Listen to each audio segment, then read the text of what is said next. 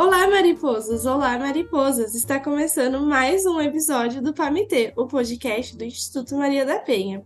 Eu sou Sheila Guirello, sou de Araraquara, sou uma mulher branca, estou vestindo uma camiseta preta, tenho cabelos longos, escuros, porém grisalhos, e estou usando um óculos preto escuro.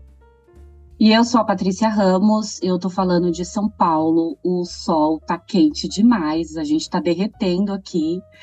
E eu sou uma mulher negra, eu tenho os cabelos é, crespos um pouco abaixo da altura do ombro. E hoje eu tô usando uma blusa verde e meu fundo é branco.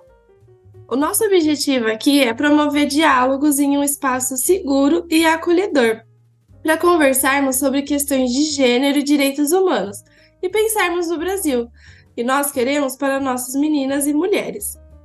E a nossa convidada de hoje foi muito difícil falar sobre ela, porque ela tem um currículo gigantesco. Eu não sabia de fato o que colocar, como falar sobre, sem deixar nada de fora. Então, eu vou apresentar você, mas depois eu quero que você complementa aí se eu deixei alguma coisa de fora aí que, que fale, fale muito, que grite sobre você. Se eu deixei alguma coisa de fora, eu quero que você é, fale um pouco mais, ok? Então, a convidada desse episódio de hoje é a psicopedagoga clínica institucional, ela é cientista social, coordenadora executiva de proteção social na Secretaria Municipal de Assistência e Desenvolvimento Social de Araraquara. Ela é coordenadora também do coletivo BENU de PLPs de Araraquara, presidenta do Conselho Municipal dos Direitos das Mulheres e co-coordenadora do curso de Direitos Humanos e Feminismos e Feminismo, parceira da Rede Nacional de Promotoras Legais Populares e o Núcleo Pagu da Unicamp. Ela é a Rita Ferreira. Seja muito bem-vinda ao PAMITê. Bom dia, mulheres. Obrigada pelo convite. Bom dia, mariposas. Gostei desse, né, dessa alcunha. Bom, eu sou a Rita Ferreira, sou uma mulher preta, é, tenho cabelos para baixo dos ombros, na cor escura, crespa, é, eu estou com uma roupa colorida, um vestido, que eu gosto muito de usar vestidos, sempre coloridos. É, eu estou aqui na, numa sala onde eu tenho quadros pintados né, e uma parede de fundo claro com flores, eu gosto tudo de muita cor na vida. Nossa vida já tem muitas dificuldades para a gente não ter cor né, no nosso dia a dia, para nos rodear e lembrar que é possível um mundo melhor. Rita, eu esqueci de alguma coisa nesse seu currículo maravilhoso. Não, o importante é que eu sou PLP, né? Eu acho que isso, né, ser uma promotora legal popular já já basta para me apresentar, né? Eu mandei mais meu currículo mesmo para saber a seleção aí é com vocês. O importante você falou, sou uma PLP, tô sempre aqui na luta e muito honrada pelo convite.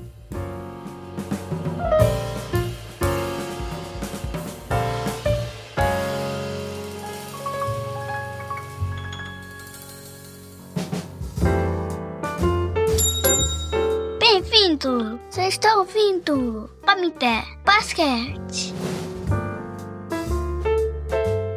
Eu sei que hoje a gente vai falar, então, Rita, de um tema assim bastante caro para nós, né, que atuamos né, em movimento de mulheres, que atuamos acolhendo mulheres, né, atendendo essas mulheres. Eu acho que principalmente como promotora legal popular, orientando essas mulheres, encaminhando essas mulheres para os serviços né, de proteção. E eu trouxe uma, uma, uma pesquisa aqui bastante recente, bem atual, que é do Instituto Patrícia Galvão, em parceria com o IPEC e com o apoio do Instituto Beja. Ela é bastante recente porque ela é 2000, 2022, que é a violência contra as mulheres em dados. É, hoje a gente vai falar sobre rota crítica, e aí eu gostaria de pontuar algumas coisas, alguns dados aqui, para a gente entrar, abordar o assunto baseado um pouco nesses dados, né? Uhum. É, essa pesquisa, ela traz a percepção da população brasileira sobre as principais razões é, pelas quais as mulheres não conseguem sair de uma relação de violência. E 53% é dependência econômica, financeira do agressor, 43% é medo de ser morta caso a relação termine. 42% é medo de, da perda da guarda dos filhos. 36% dependência afetiva, emocional do agressor. 33% também é medo de novas agressões, 21% é vergonha de outras pessoas que saibam o que está acontecendo com ela. Mas eu acho que para mais do que todos esses dados, né, eu acho que existe, e faz parte também da pesquisa, existe um outro dado é, que diz que é, 58%, né, para sair dessa relação de violência, elas precisam de apoio e acolhimento da família. É, 53% também é apoio do Estado. Então, elas estão falando sobre a polícia, sobre a justiça e, e, e sobre toda essa rede de proteção. Eu acho que, para além das questões subjetivas, internas, pessoais dessas mulheres, né, a gente tem toda uma outra descrença no próprio serviço público e no acolhimento dessa mulher, né? De fato, eu acho que essas mulheres elas não acreditam, de fato, que, que, que o Brasil está preparado para acolher elas e para ajudá-las a sair dessa situação. Baseado nisso, a minha pergunta é: diante desses dados, né, explica um pouco para a gente, primeiro, o que, que é essa rota crítica né, na, na Lei Maria da Penha, né? E qual que é a sua percepção em relação a, a esses dados e essa falta de crença é, nos serviços públicos de acolhimento. Infelizmente, Patrícia e Sheila, é, apesar de termos uma lei tão avançada como a Lei Maria da Penha e de referência para o mundo né, no combate à violência à mulher, é, a estrutura do nosso país ainda ela é arcaica, ela não acompanha tudo que essa lei coloca. A lei é uma vitória dos movimentos feministas, mas a lei por si só, apesar de sua importância e de toda a luta da construção, porque nós não podemos deixar isso de fora, porque em muitos momentos, né, quando a gente vai falar de toda essa rota crítica, quando a gente vai falar desse, desse desacreditar das instituições, ele é desvirtuado e colocado como uma descrença na lei, na Lei Maria da Penha, que essa lei não deveria, não, não faz sentido existir, que a lei é uma letra morta, que é uma lei que não pegou. Então, a gente tem esse primeiro ponto, que eu acho que assim, é importantíssimo né, a gente limpar terreno e falar, essa lei é importante sim. Inclusive, essa discussão das mulheres falarem que não acreditam no Estado, para protegê-las, ela é motivada porque existe essa lei, porque antes as mulheres nem sabiam que elas poderiam ser protegidas pelo Estado. Então, esse é o primeiro ponto, né? Essa lei é importantíssima, a gente tem que divulgá-la mais ainda. Então, eu vejo né, que nós temos uma lei avançada, mas um Estado né, de organização patriarcal que briga para essa lei não existir. Então, ela vai colocando empecilhos para estas mulheres não acessarem a lei como um todo. Então, esse é um primeiro ponto, né? E, inclusive, quando a, ela se né, o Estado brasileiro se organiza para não é, fazer essa lei pegar, né? Porque no Brasil a gente tem esse nome, né? Lei que pega, lei que não pega, para fazer essa lei não pegar, uma das questões é essa, falar, olha, ela não funciona. Tá vendo? Chama a polícia e a polícia acaba revitimizando. Chama a polícia e a polícia não vai. Então, aonde está o erro, né? Vamos procurar naquele, aonde está o Oli que tinha, né, quando eu era criança, para quem é mais novo nem sabe do que eu estou falando, mas nesse jogo de encontrar ali, né, alguma coisa camuflada, né? Então, aonde está esse erro? O erro não está na lei. O erro está nessa qualificação, então, né, do poder policial, judiciário, né, e não a acolher e atender essa mulher e não mexer na sua estrutura e não criticar a lei. Então, esse é um ponto que a gente precisa né, debater nesse corte de verbas que a gente teve, né, nos últimos anos aí, né, no Brasil, e tentativas de é, colocar outros, é, outras questões da Lei Maria da Penha para tentar enfraquecê-la, a gente vê também um movimento estatal para não acolher essas mulheres. Então a gente vai vendo que a sociedade, né, o Estado brasileiro, é, ao invés de contribuir para o enfrentamento à violência, ele age como um órgão repressor e um órgão violento. Então a gente também tem a violência institucional. Então, essas mulheres, apesar de né, poder né, chamar essa ordem policial, né, o que a gente fala né, na situação de emergência é 190, né, que vai ligar é para polícia, não adianta o DISC 180, porque ele é mais de denúncia, ele não vai ali no momento agir. Né? Essa polícia, quando chega, muitas vezes desencoraja essa mulher em prestar a sua queixa, apesar da Lei Maria da Penha falar que ela deve ser levada até a delegacia, a gente tem policiais respondendo que eles não são táxi para levar as mulheres, né, dali. O que, que ela fez? Porque, né, quando as mulheres colocam nessa pesquisa essa vergonha, esse medo, porque a sociedade a culpa. Então, né, a violência contra a mulher, assim como o racismo também, são violências que nós sofremos e nós temos que provar essa violência. Nós somos acusadas, além de vítimas, nós somos culpabilizadas. Né? Então, a culpa da relação de tudo isso acontecer é da mulher. E aí, quando a gente faz isso, a gente descola também a organização social da produção dessa violência para o, o locus individual. É essa mulher sozinha que produz toda a violência. É essa mulher que, de alguma maneira, faz com que este companheiro ou companheira seja violento com ela. Então, esses dados, quando mostram né, é, essa percepção das mulheres, é essa realidade mesmo de ser vítima, mas ser culpada. E dentro desse processo né, que a gente tem do ciclo de violência, esse agressor dificilmente ele vai chegar né, na, na, primeir, na primeira relação batendo na mulher. É uma construção né, de violência, uma construção onde essa mulher, né, aos poucos, ela vai perdendo sua rede de apoio é, em casa, ela perde o seu trabalho, ela fica isolada dentro de casa e com sua autoestima dilacerada. Então, retornar para esses laços, né, pedir ajuda na família, ela vai ser julgada muitas vezes, dificilmente é, ela não será e muitas vezes ela perdeu o elo com a sua família, então ela não consegue nem ter forças para fazer isso. Perdeu as suas relações de emprego, e aí então ela fica dependente desse agressor. E essa dependência financeira, às vezes, nem porque ela perdeu o emprego,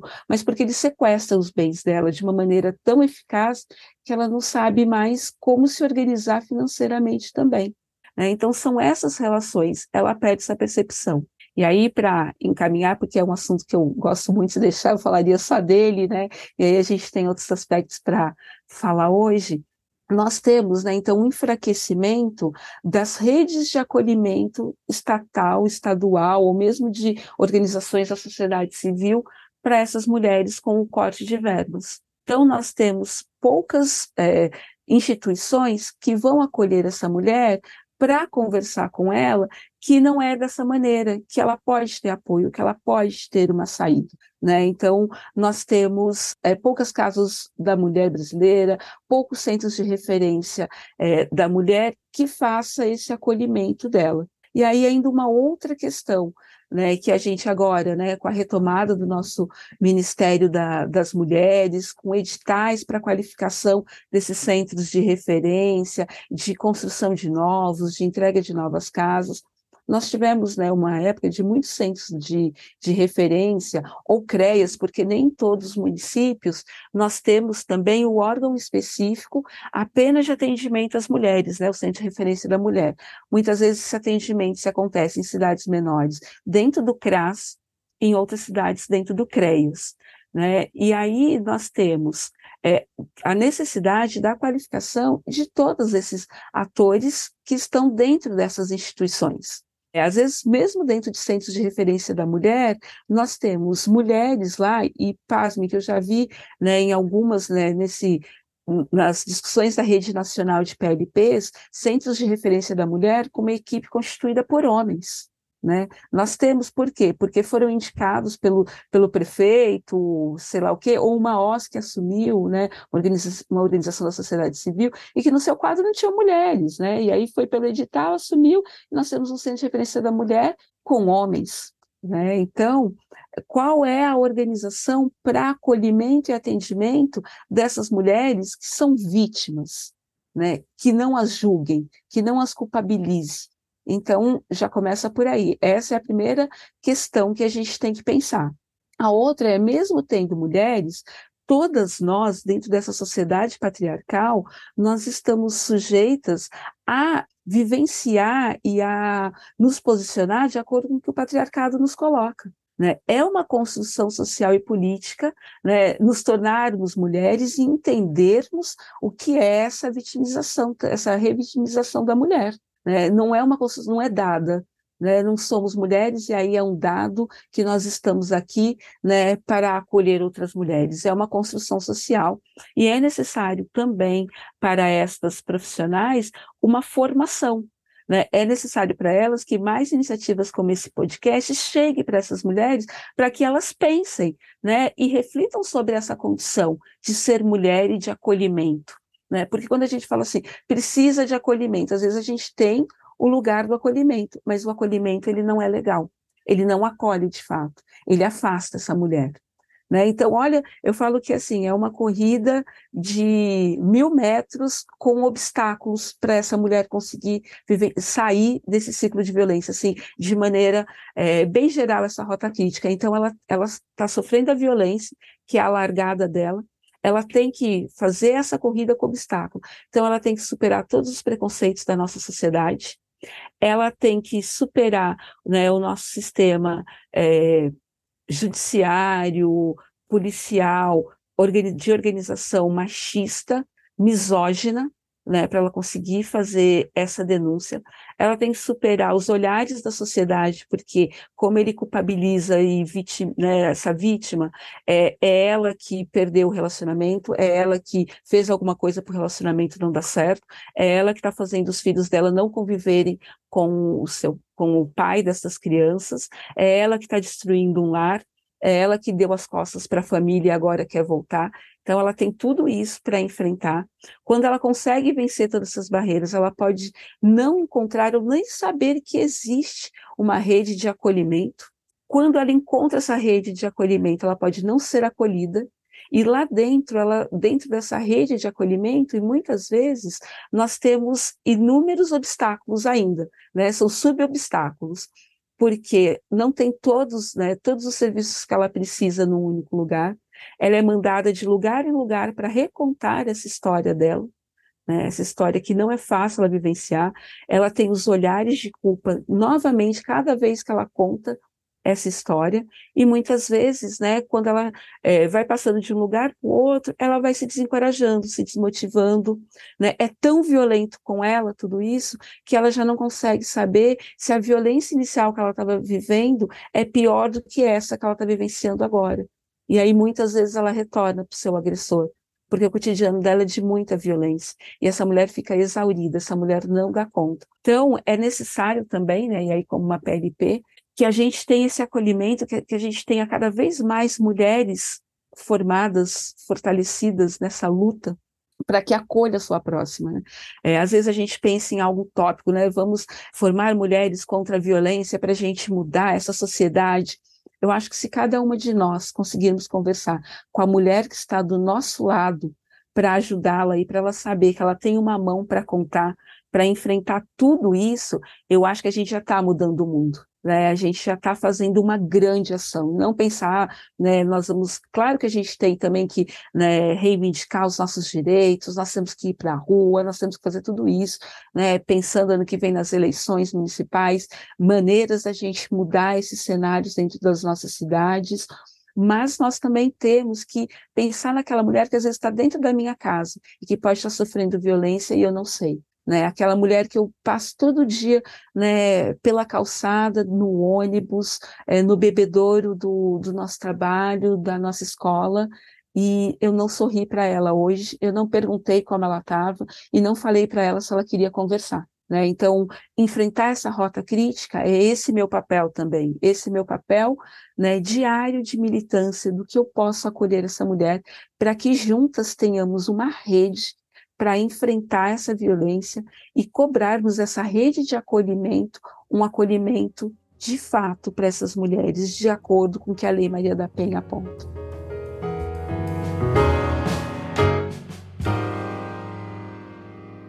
Pamité Podcast.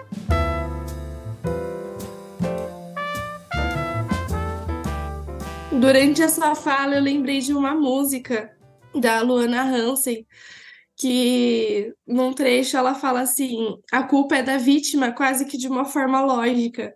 Porque é isso que acontece. A vítima chega para pedir ajuda, a situação se inverte de um jeito que ela sai como responsável por ter se tornado vítima.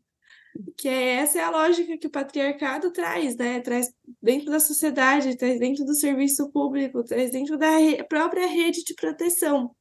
E aí eu fiquei pensando muito numa, no que você ficou falando sobre, sobre o acolhimento. E aí eu queria que você falasse um pouquinho mais sobre isso. Então, se a gente enfrenta todos esses problemas dentro da rota crítica, que a mulher é revitimizada dentro da rede de proteção, qual é a melhor forma da gente fazer esse acolhimento, né? Como que a gente pode reverter essa situação da rota crítica? Porque os dados apontam que as mulheres as, muitas vezes desistem de seguir com o seu processo de denúncia, de tentar superar e sair da violência por conta da, do serviço, como você acabou de perfeitamente explicar. Então, como que a gente impede isso de acontecer? Como que a gente faz um acolhimento que devolva à mulher a sua, não sei qual a melhor palavra para trazer aqui, a sua, a sua humanidade, né? Trazer a uhum. possibilidade de uma vida sem violência, né? Como que você vê isso? Primeiro, eu penso que a gente tem que lutar porque a gente tenha centros de referência da mulher em todas as cidades. Né? Esse é um ponto. Que a violência dessa mulher seja vista né, a partir da ótica né, dela, porque muitas vezes a gente é, vai para outros, outros equipamentos né, que vão ver, eh, vão ver a, a, totalidade, e muitas vezes vão ver essa especificidade de mulher. Então, a gente precisa que em todos os municípios, não, não importa seu porte, tenha, né, nem for uma sala né, específica de atendimento né, às mulheres né, vítimas de violência. Então, esse é um ponto para a gente conseguir. Né, e a partir disso, uma estrutura, né, eu falo que primeiro, não que ele vai garantir tudo, mas a gente tem que ir por partes para estruturar.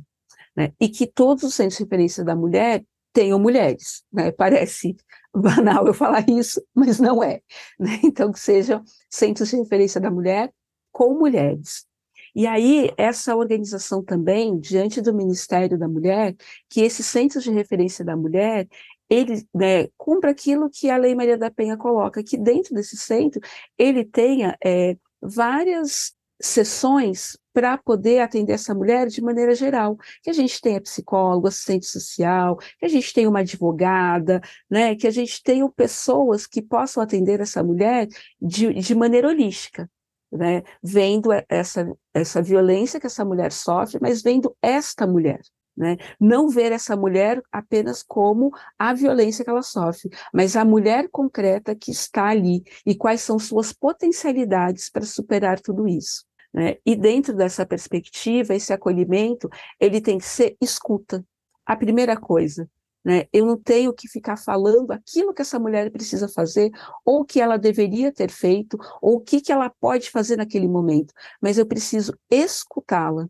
A partir dessa escuta, né, eu posso inferir algumas coisas que eu é, posso oferecer para essa mulher superar essa violência, porque é o tempo de cada mulher. Senão, mesmo nesse acolhimento, eu estou de novo violentando essa mulher. A minha ânsia, o meu querer pode ser saia de casa agora, você tem outras possibilidades, somos uma rede, mas esse é o tempo dessa mulher. É isso naquele momento que essa mulher quer, né? Porque senão eu também não a respeito. E aí, se eu não a respeito, eu, eu firo né, por princípio, o que é um acolhimento, o que é um serviço de acolhimento. E eu não consigo oferecer para essa mulher outras possibilidades. Eu imponho. E a imposição para essa mulher pode fazer com que ela volte à, à violência que ela já sofria, porque violência por violência, a outra ela já sabe aonde ela está. Né? E a minha, de uma pessoa desconhecida, mesmo no serviço de acolhimento, também pode ser violento. Então, eu vejo que essa escuta. E aí a gente precisa pensar também nessa formação continuada, permanente, de todas essas agentes que estarão com essas mulheres. Né? Então, isso, assim, um plano de formação continuada para as agentes do serviço de acolhimento às mulheres é mais do que urgente. É um plano que nós precisamos ter. Né? É uma organização que nós precisamos, enquanto movimento, enquanto feministas, enquanto mulheres que acolhem outras mulheres, pensar porque, como eu disse, né, muitas mulheres estão, mesmo no acolhimento, dentro dessa lógica patriarcal e acha que a gente vai tirar mulheres da violência, e não que essas mulheres sairão em seu tempo. E aí, quando a gente fala tirar, olha como a gente está sendo violento, né? Eu vou, vou lá e tiro ela de algum lugar. Eu não tiro. Eu acolho, eu estou junta, posso oferecer para ela é, saídas para que ela pense em seu momento, ela decida. Então, a decisão dessa mulher é o fundamental. Né? Eu penso assim, são passos para a gente poder combater né, toda essa violência contra a mulher institucional também, que ela saia, né, que a rota crítica não faça com que ela desista de tudo e que ela continue na violência. Né? Então, a gente tem que escalonar organizadamente, que toda né, município tenha um centro de referência, que ele seja o mais completo possível para atender essa mulher, que ele seja um espaço de acolhimento e escuta, né, como fundamental, esse é o parâmetro para toda mulher. Eu vou escutar. Então, eu acho que tinha que ter, assim, sei lá, a gente, a gente tem tantos cursos de oratória, a gente precisa de cursos de escutatória, né? Então, assim, como eu escuto a outra pessoa sem fazer caras, sem inferir no que ela está pensando e sem achar que o meu jeito é melhor do que dessa mulher porque ela está numa situação de violência. Né? E a gente sabe que a situação de violência, apesar de né, ele estar se incidir maior nas classes populares para as mulheres negras, ele não tem né, uma incidência só para essas mulheres. Ele está em todas as classes sociais, em todos os perfis das jovens, as mulheres da, mais velhas, né, para as idosas, ele está para toda, toda condição é, social, toda escolaridade, mas até pela organização da nossa sociedade, de né, achar que a violência que as mulheres pretas sofrem são violências menores e elas precisam ser menos olhadas, e que nas periferias tudo que acontece é naturalizado, a gente vê essas mulheres sofrendo mais. Né? Então, a gente precisa de serviços descentralizados também em comunidades, porque muitas vezes essas mulheres não conseguem sair de suas comunidades para ouvirem, serem ouvidas. Então, a gente precisa de agentes que passem também nessas comunidades para que essas mulheres saibam que há outras mulheres que vivenciaram essa situação e saíram. Então, eu penso, né, uma outra coisa que eu estou amadurecendo para dialogar, isso eu falei com poucas pessoas, é que nós precisamos que outras mulheres que sofreram violência passem, por, inclusive, por uma formação para ela falar com outras mulheres, para mostrar que há saídas. Ela passou por uma situação de violência, ela conseguiu superar. Que ela possa falar isso com outras mulheres, não doutrinar, né? Ah, eu saí, todas conseguem, não, não dessa maneira, mas que elas sejam referências também. Né? A gente vê a Maria da Penha uma inspiração, uma referência. A gente sabe que por tudo que ela vivenciou, a gente tem a lei. E outras mulheres, senão, né, a gente precisa de outras mulheres que são anônimas, que estão aqui no nosso dia a dia, que elas também sejam inspiradoras, que elas possam falar para outras mulheres: eu também vivenciei e eu saí. Nós podemos juntas superar tudo isso. Então, eu acho que são essas mulheres também, são gotas de inspiração para a gente sair desse cotidiano tão brutal que as mulheres são colocadas. Ai, Rita, eu saí, eu sobrevivi à violência, né? Foi por isso que eu cheguei até aqui, né? É, é muito sobre isso, é muito sobre o quanto a sua história vai encorajar outras mulheres também. E a gente não está realmente falando aqui de uma, de uma heroína, né? A gente não está colocando uhum. ninguém nesse patamar de, de salvar a, a humanidade, né? Mas o quanto mulheres que têm muita potência que passaram por essa situação e que pode encorajar outras mulheres a, a, a passar também, a enfrentar e a Sim. falar que, que é possível, né? Eu acho que a é. gente mostra muito esse caminho do, do quanto isso é possível, é difícil, mas é possível. Eu acho que essa é a minha, minha, minha última pergunta. Gente, já voou o podcast, tá? já voou e eu ficaria mais horas aqui falando com vocês né? Mas eu acho que a minha, minha última, a minha última, não é nem uma pergunta, eu acho que é, é, é, é muito uma missão que a gente tem hoje, apesar de todas essas barreiras que a gente encontra no caminho. Rita, é, o que, que você falaria para essas mulheres, né? Que recado você deixa aqui para essa mulher que está ouvindo e que está nessa, nessa situação e que sabe que vai encontrar essas barreiras, mas que tem solução para tudo isso? Então, o que, que você deixa de recado para essa mulher? O que, que você deixa de encorajamento para essa mulher, agora que ela está te ouvindo? É, o que, que você falaria para essas mulheres que estão precisando sair dessa situação, mas que precisam, sabe, de um, de um incentivo, sabe, de um, de um colo, de um carinho, de um. Vai lá, que recado que você deixa para essas mulheres? É, como eu sou né, educadora, Paulo Freire né, sempre está no, no meu horizonte, né? E aí eu eu, eu me apego muito ao esperançar do Paulo Freire, que a gente tem que ter essa esperança, mas não essa esperança quieta, que não me movimenta, essa esperança que ah, um dia pode acontecer. É o esperançar mesmo, né? E ele coloca o esperançar como verbo porque é ação, é movimento, né? É poder eu posso, né? É difícil nesse momento, né? não é utópico, não é algo que nunca aconteça. Pode ser difícil nesse momento, eu posso não estar tá vendo é, saída aqui comigo nesse, no que eu estou apresentando, nas relações que eu tenho, né, no meu horizonte, mas eu tenho essa esperança desse meu movimento que as coisas vão mudar. Não vai ficar assim que amanhã né, tem um novo dia, no meio desse, desse dia tem uma noite que a gente pode planejar. Muitas vezes as mulheres nessa noite não podem dormir, mas ela tem esperança que esse dia vai amanhecer. Né? E nesse amanhecer, minhas forças vão se revitalizar e eu vou poder né, ter uma nova ação. Então, é sempre esse esperançar, por mais difícil que seja, né, eu vou ter o dia de amanhã para buscar outras possibilidades. Né? E nós estamos aqui, nós estamos aqui para dar a mão, para escutar, para olhar, para sorrir. Eu sou uma pessoa que sempre estou sorrindo. É, mesmo em momentos é, difíceis, quando a coisa está ruim, né, eu sempre estou tentando sorrir. Né, é assim, eu fico muito emocionada, inclusive agora eu, eu estou, né, é, por falar é, tudo isso, mas eu procuro sorrir para as pessoas, porque às vezes naquele dia o que ela precisa de incentivo é um sorriso para ela olhar e falar: eu posso, eu também vou sorrir, isso também vai mudar essa não é minha vida. Né? Eu gosto de andar colorida é, por, coisa, por isso também, para as pessoas pensarem assim, apesar desse cinza que está, né, tudo na minha vida, pode ter cor, pode mudar.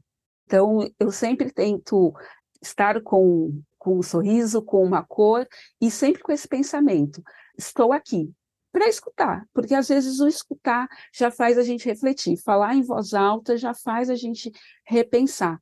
Então, por mais que esteja difícil a situação no momento, para mim um problema ele sempre vai ter uma resolução. E a resolução, por mais que ele seja difícil, se a gente não chegou nela, e aí a Sheilinha que fez economia né, pode falar para a gente, é a gente não chegou nesse final ainda.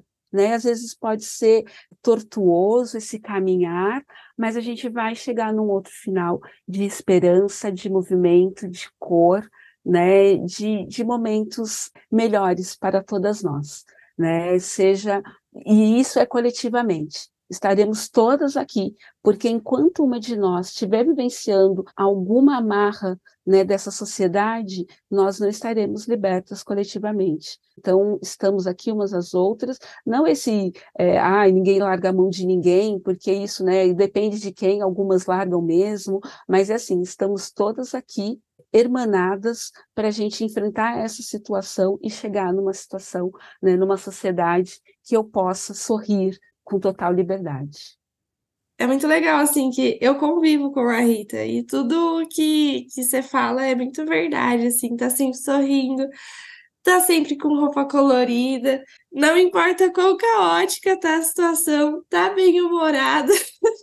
Isso que você falou também, eu também passei por situação de violência, também tô aqui para contar. E me lembra o título do livro da Maria da Penha, né? Que é Sobrevivi e Posso Contar, que é o que a gente está fazendo aqui.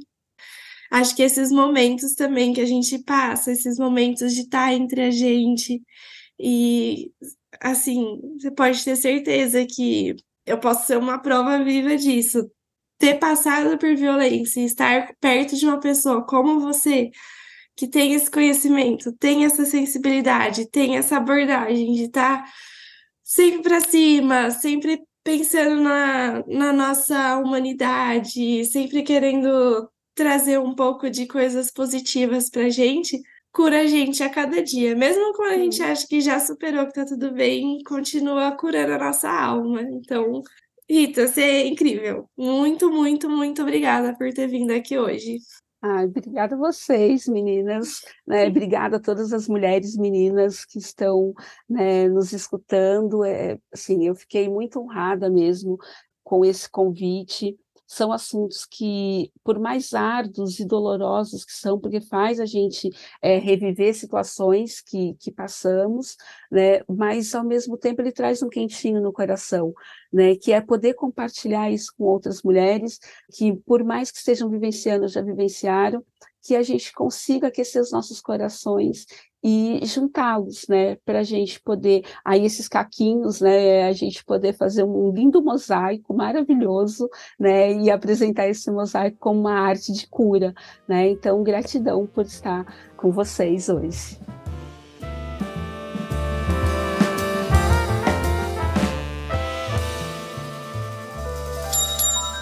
Bem-vindo! Você está ouvindo Pamité Basquete.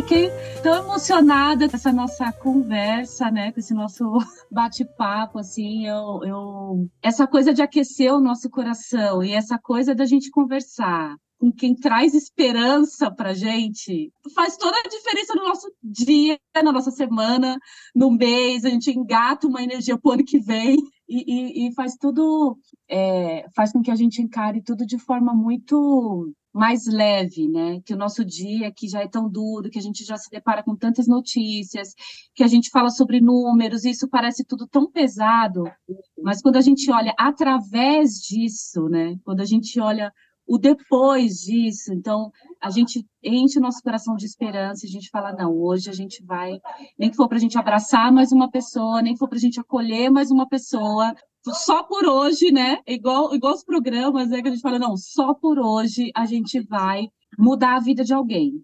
Por hoje a gente vai mudar a vida de alguém. Eu tô, eu tô muito feliz de, de começar minha semana assim com você, Rita. Você não sabe o gás já que você deu pra gente. Ai, e que é bom. isso, sabe? Eu tô muito feliz mesmo eu acho que assim, a gente já agradeceu, mas eu, a gente vai continuar agradecendo ainda durante muito tempo, ainda por essa conversa. Né? Eu tô doida para subir logo esse episódio, né? Para que mais pessoas te ouçam, para que mais pessoas consigam é, sair também, sabe, desse momento com o coração cheio de esperança, com o coração quentinho, que isso também motive outras pessoas, outros profissionais, né? Outras pessoas também que que estão nessa situação, mas que, que se encorajam através da minha vida, da vida da, da Sheila, da sua vida, que é possível. Hoje nós estamos aqui estendendo a nossa mão para que pessoas saibam que sim, é possível sair dessa situação, é possível sair dessa condição, né? E é possível que a gente entre nesse ciclo de, de quebras, né, de violências e que reduza e que, que a gente não precise futuramente estar nesse lugar né? Que a gente não precise futuramente precisar desses serviços e que não seja chamado mais de uma rota crítica, né? Que seja chamada de uma rota né, de, de, de acolhimento, de serviços, de empoderamento, de serviços de prevenção, né? E não só de serviços de proteção, né? Eu acho que a Lei Maria da Penha, a gente precisa sempre bater nessa tecla, né? De que a gente precisa, de fato, a Sheila, nossa economista aqui, que a gente precisa, precisa investir dinheiro em, em, em prevenção. Em prevenção. Acho que essa é uma, é uma, é uma meta para o ano que vem, né? Acho que a gente precisa pautar muito nisso. No último fórum que teve, né, eu estou batendo muito nessa tecla, porque tem números absurdos, por exemplo, de mais de 200 é, intenções é, de mudança da lei. Então, a gente precisa tirar um pouco desse foco de, de achar que a gente está nessa condição hoje de mudar, de alterar a lei e muitas coisas, é, é, assim, muitas, muitas solicitações de alteração da lei de coisas que já existem e aí, e de fato, colocar, focar na prevenção, né? Que, que o nosso orçamento para as próximas prefeituras, nosso orçamento municipal, estadual, federal, seja focado de fato na prevenção.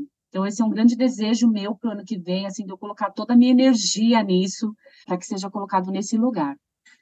Eu acho que é, é a gente está no pensamento alinhadíssimo. Se a gente tivesse um gasto público, né, que não é gasto, é investimento em prevenção, pensar em, em, em orçamento para uma gestão de política pública para mulheres, né? Tivesse uma gestora por cidade, pensando nas mulheres. E a gente pensa em tudo, né? Não só na violência, mas assim como a Rita falou, né? Um serviço multidisciplinar que pensa saúde, assistência social, educação, talvez a gente não tivesse depois tanto gasto para lidar com a violência, porque a gente já fez o trabalho da prevenção. Quanto custa lidar com a violência para o país?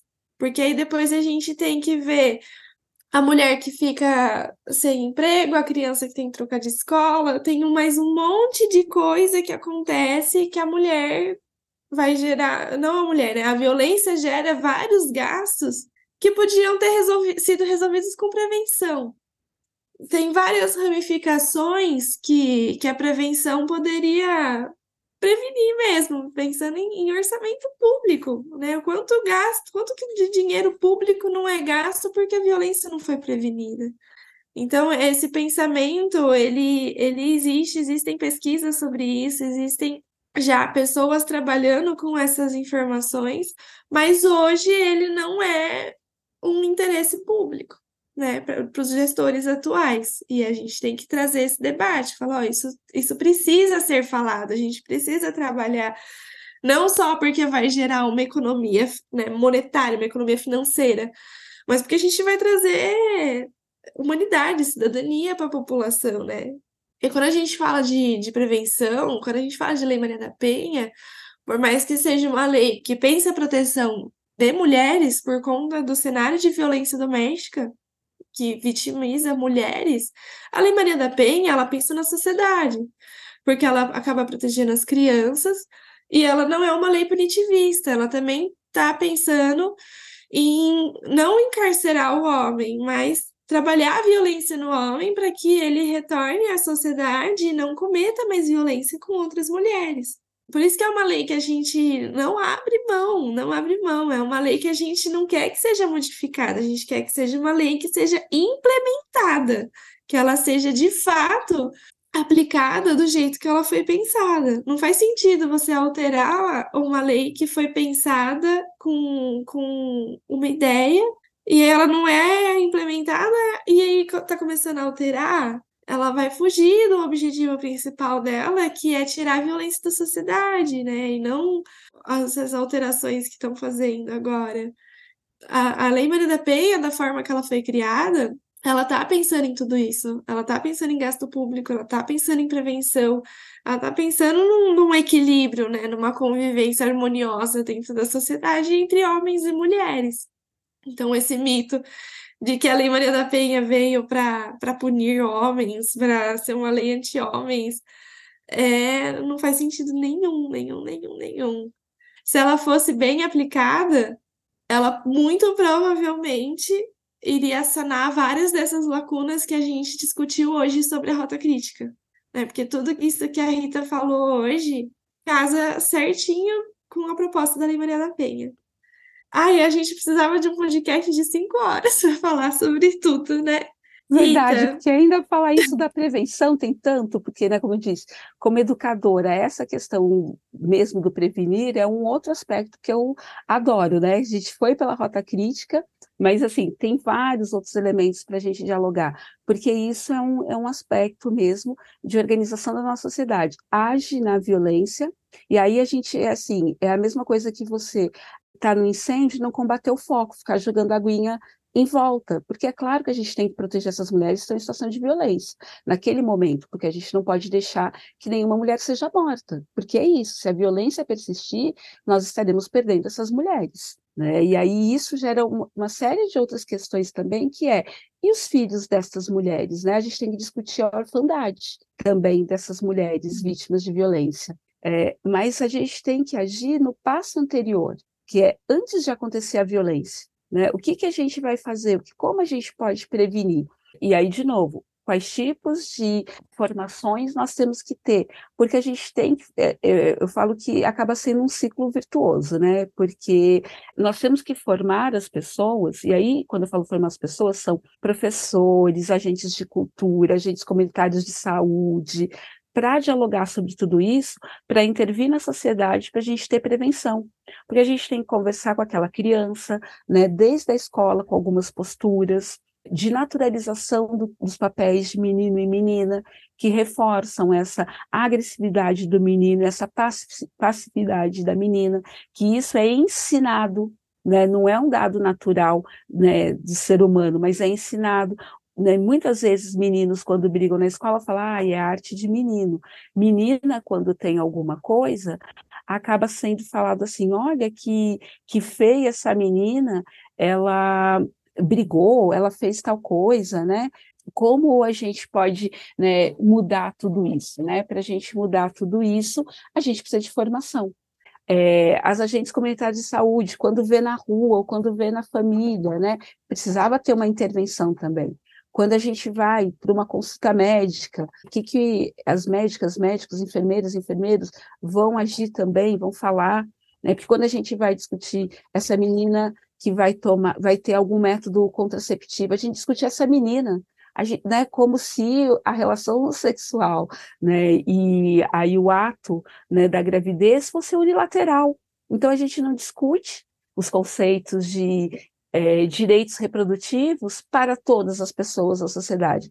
Né, ainda é, nós estamos mudando o paradigma de planejamento familiar, que era isso, a gente fala assim, vamos discutir planejamento familiar, são direitos sexuais e reprodutivos, mas os direitos sexuais e reprodutivos devem ser uma discussão para todas as pessoas, né? Porque não é só para as meninas. E aí são pequenas questões que a gente começa a discutir a prevenção. Porque é isso, qual é meu papel nesses direitos sexuais e reprodutivos enquanto homem. Então, se eu começo a entender meu papel nisso, eu começo a repensar a violência, eu começo a repensar a sociedade patriarcal. Né? Então, é por isso que eu falei, é uma pontinha que vai pensando outra para a gente dialogar e a gente chegar na prevenção.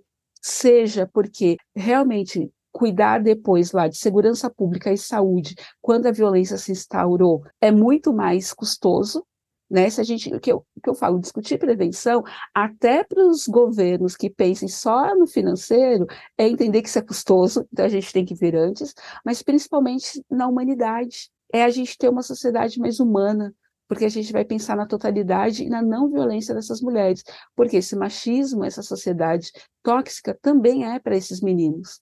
Esses meninos são criados de uma maneira muito tóxica, que a violência é o padrão de relações que eles possam ter, que não tem outra perspectiva de relação a não ser a violência. Então, quanto isso, a gente está vendo aí o crescente do número de suicídios entre meninos, porque imagina a piração que é tudo isso. Né? Então, olha quando a gente tem que discutir de, de prevenção. Então, a gente vai estar tá discutindo esses outros aspectos também de saúde pública. Então, discutir né, a prevenção à violência contra a mulher é discutir a reordenação da sociedade num outro paradigma, né, é reorganizar toda a nossa sociedade, as nossas relações sociais e aí as nossas relações de saúde, de educação.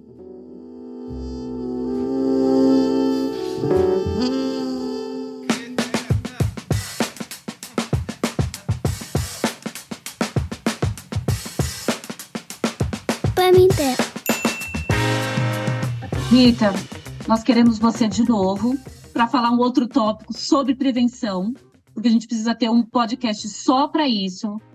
Deixa aí, fala tudo pra gente aí, onde é que as pessoas te encontram, onde é que as pessoas conseguem aí te dar um abraço, ouvir uma palavra, pegar um colo aí com você.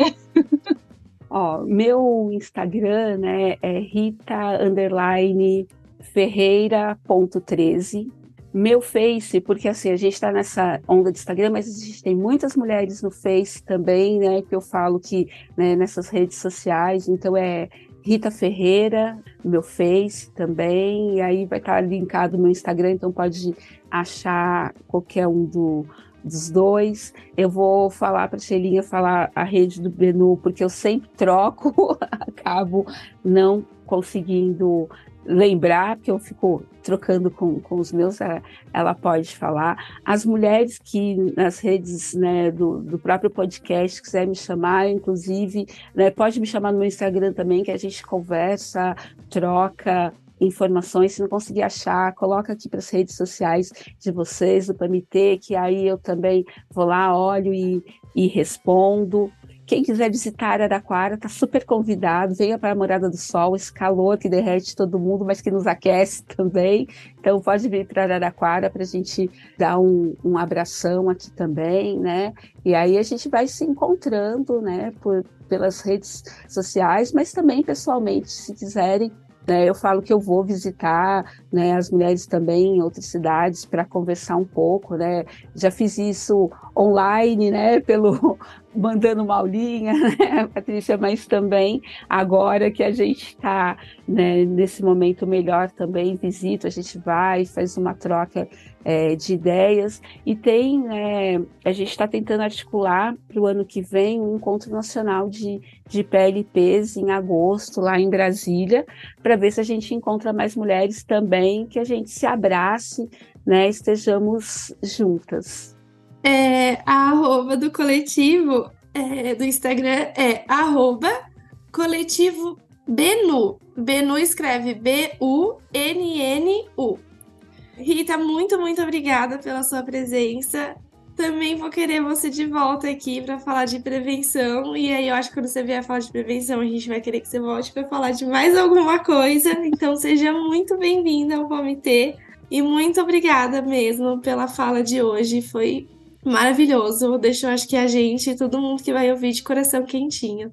Ai, gratidão, mulheres, né? Foi ótimo estar aqui nesse, nesse momento, falar desses assuntos que, que me são tão caros, assim, que eu gosto mesmo de, de, compartilhar, né? Porque eu falo que conhecimento é algo que a gente, quanto mais divide, mais a gente tem né? A gente vai compartilhando essas nossas vivências e a gente vai trocando, porque é isso, é esse compartilhamento, né? Que com, com vocês hoje a gente vai trocando, outras mulheres, né? Podem falar também nas, nas minhas redes sociais para a gente trocar mais um pouco, que eu acho que, que é essa organização.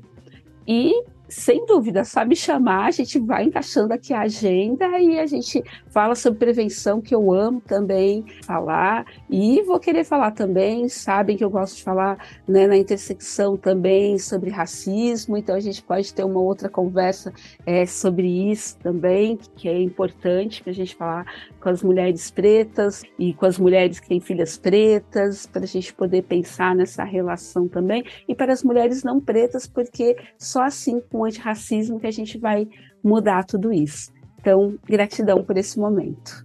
E é isso, vocês encontram a gente também nas nossas redes sociais, o nosso site do Instituto Maria da Penha, institutomariadapenha.org.br. E vocês encontram também o Instituto Maria da Penha no Facebook e no Instagram. E o PAMITê em todos os agregadores de podcast. Logo mais esse episódio já vai estar quentinho, subindo. E vamos deixar nossas redes sociais também, caso vocês queiram entrar em contato e ter mais informação, vai ficar estipulado nas nossas redes sociais, tá bom? Um beijo para todo mundo. Falar igual o Carlinhos, sayonara. Tchau.